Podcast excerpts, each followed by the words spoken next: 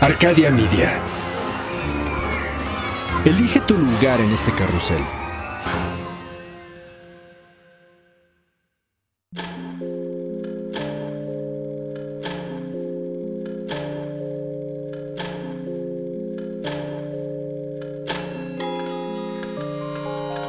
Cuando la oscuridad es interrumpida por tres campanadas, la intersección del día y la noche se transforma en un umbral listo para ser cruzado. Es aquí donde todo lo que existe se conjuga simultáneamente en pasado, futuro y eso que llamamos presente. Infinitos, sombras, imágenes. La realidad y aquello que no existe. Cierra los ojos, abre la mente. Sé bienvenido a Sapiens Arcana.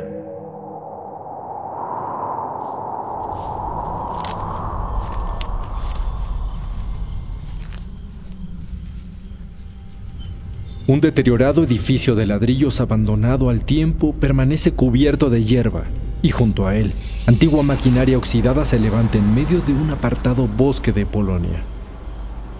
Si ponemos atención, en este lugar casi podríamos escuchar los ecos de voces que fueron silenciadas hace más de 50 años y que se llevaron a la tumba respuestas a las preguntas que hasta el día de hoy se hacen cientos de historiadores.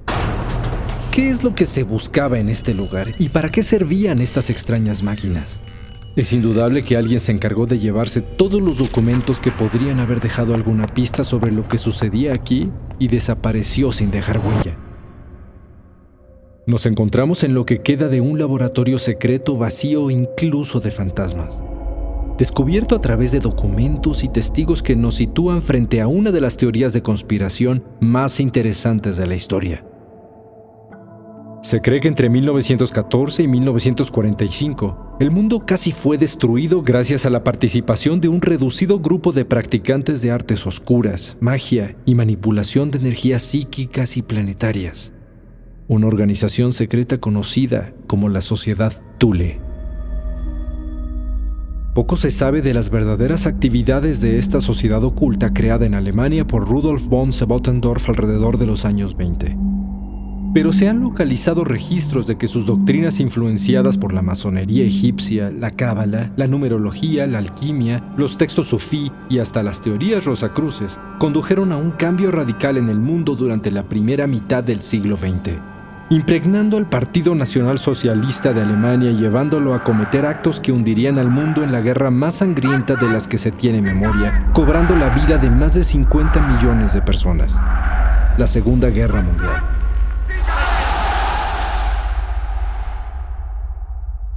Fue hasta concluida la guerra cuando comenzaron a salir a la luz pistas, rumores y vestigios de experimentos misteriosos realizados por los aliados del Führer, Adolfo Hitler, donde se relata que el ejército nazi llevó a cabo investigaciones místicas, la búsqueda de objetos mágicos y religiosos, e incluso, algunos dicen, la construcción de naves espaciales. Y por disparatado que suene, contactos con razas extraterrestres y hasta viajes en el tiempo. Pero ¿cómo se conecta la sociedad Thule con estos rumores?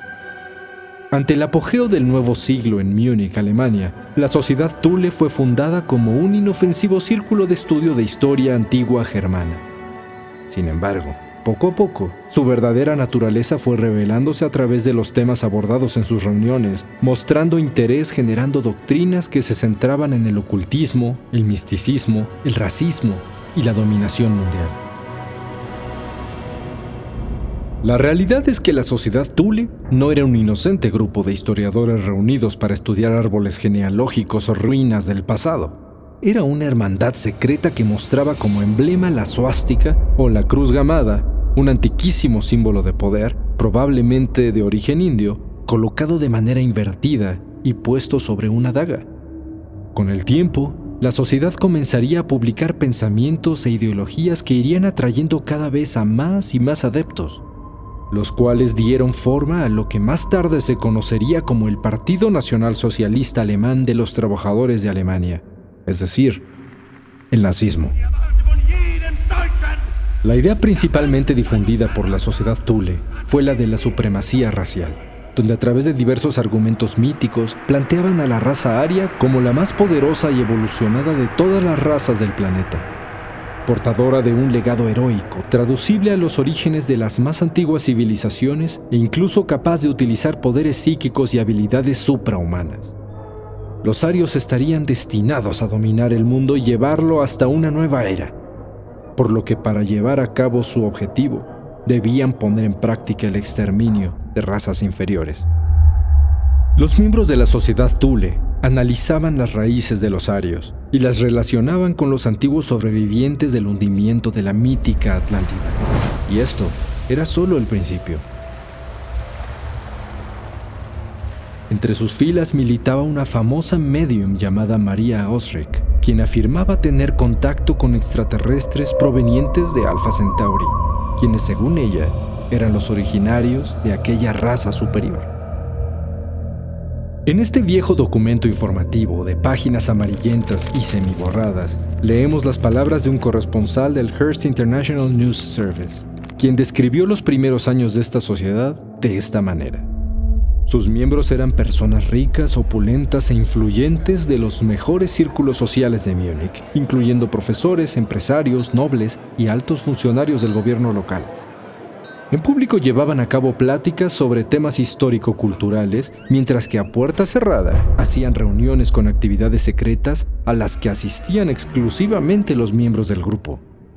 Nadie sabe a ciencia cierta qué se hacía detrás de esas puertas, pero los rumores hablan sobre prácticas paganas, ceremonias oscuras y sobrenaturales.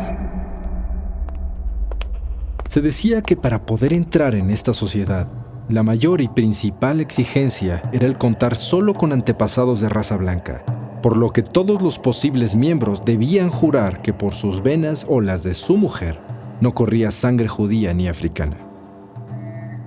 La sociedad Thule tomó su nombre de una antigua ciudad mítica llamada Última Thule, que en latín significa el norte más distante, un lugar más allá de las fronteras del mundo conocido supuestamente habitado por seres mitológicos inmortales y poderosos.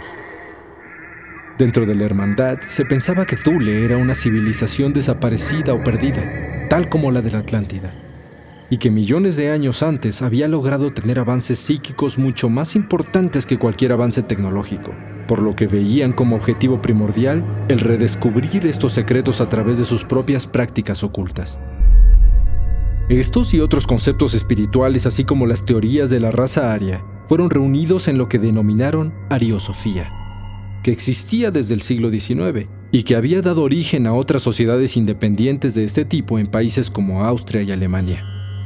Estos grupos estaban influenciados por las ideas gnósticas de la India, así como los escritos de neoplatónicos, pitagóricos, rosacruces, ideologías de la mística británica Elena Blavatsky y el alquimista Paracelso.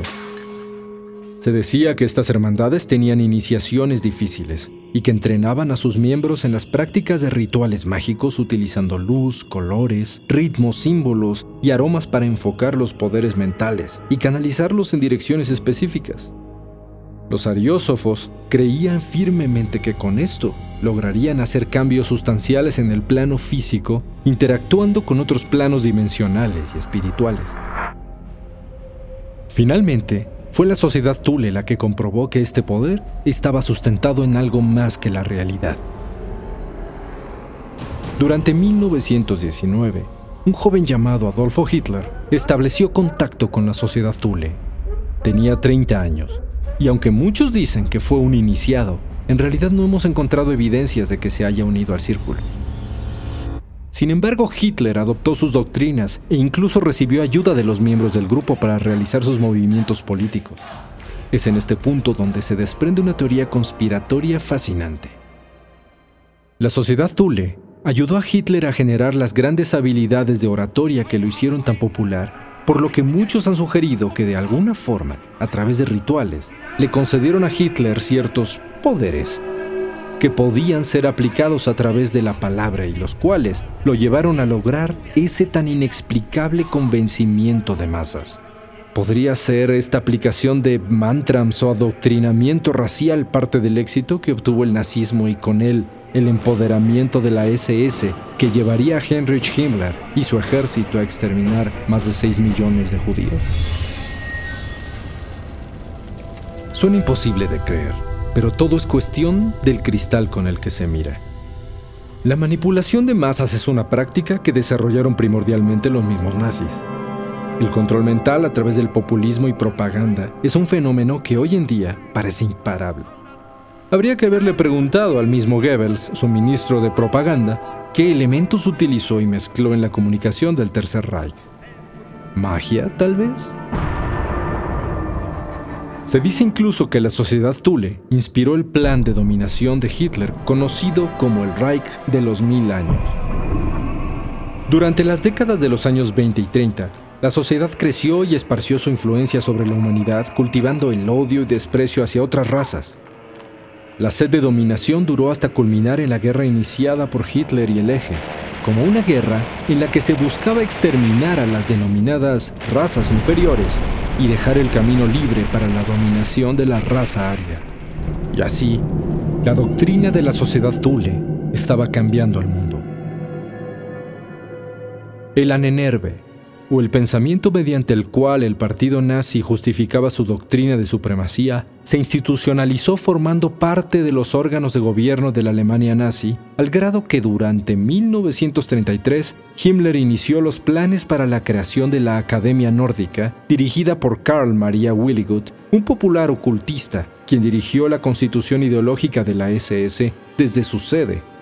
El misterioso castillo Wewelsburg en Westfalia, donde existía un recinto llamado la Habitación del Grial, que ostentaba un cristal de roca representando al Santo Grial y colocado en el centro de la sala. El apasionado arqueólogo Hermann Wirth afirmó que la existencia de tantos símbolos similares en diferentes partes del mundo no podían ser una coincidencia, y estableció la teoría de que una sola raza había poblado la Atlántida y sus únicos sobrevivientes vivían actualmente en el Tíbet. Como una cruzada por encontrar los orígenes míticos que vinculaban a la actual Alemania con sus orígenes arios, la SS desplegó a través de la Nenerve una serie de expediciones arqueológicas alrededor del mundo en busca de elementos reales y tangibles que justificaran el pensamiento supremacista además de haber enlistado a renombrados antropólogos, etnólogos, historiadores, folcloristas, musicólogos y astrónomos para conformar el pensamiento que Hitler deseaba sustentar, basado en lo que la sociedad Thule planteaba.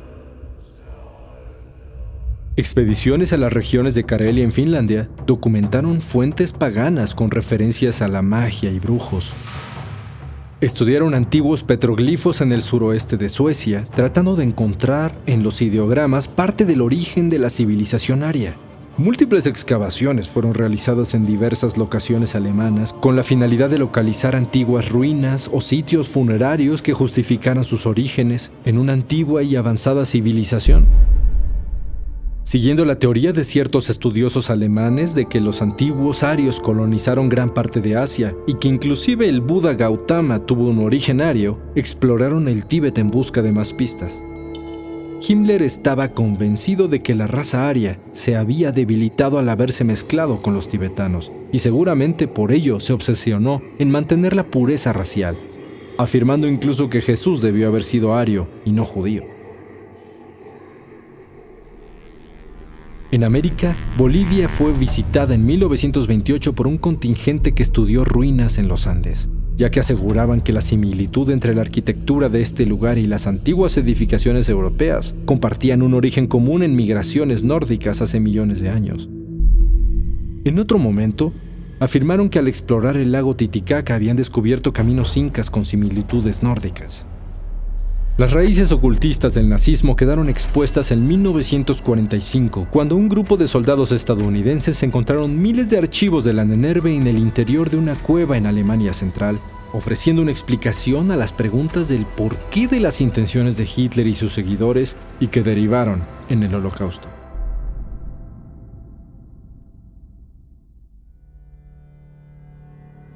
Otto Rahn, historiador y estudioso de leyendas arturianas, fue convocado por Himmler y llevaron a cabo expediciones para localizar el Santo Grial, seguros de que yacía en un castillo en ruinas en los Pirineos franceses o en la abadía de Montserrat en Barcelona.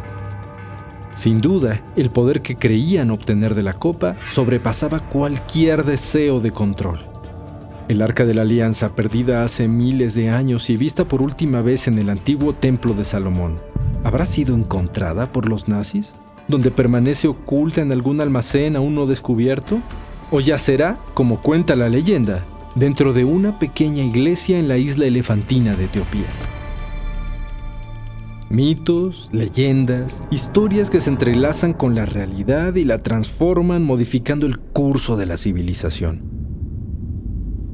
¿Qué habrá llevado al nazismo a su propio fracaso? ¿Sería en realidad la fortaleza de los ejércitos aliados?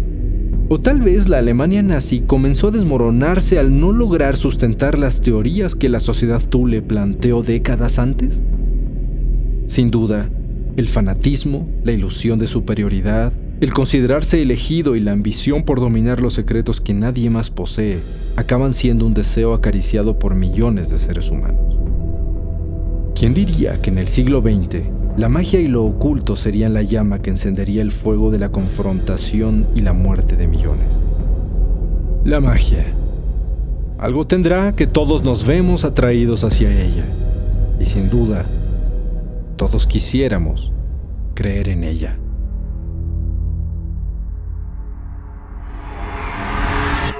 El umbral se cierra hasta que la luna lo vuelva a abrir. Mientras tanto, abre los ojos y asómate en las grietas del espacio y el tiempo. Y si te atreves, descubrirás qué hay más allá de lo que consideras real. Sapiens Arcana, soñado por Luis Eduardo Castillo, esculpido por Emiliano Quintanar. Asistencia de producción, Rab Guadarrama. Trazado por Keren Sachaires. Arcadia Media.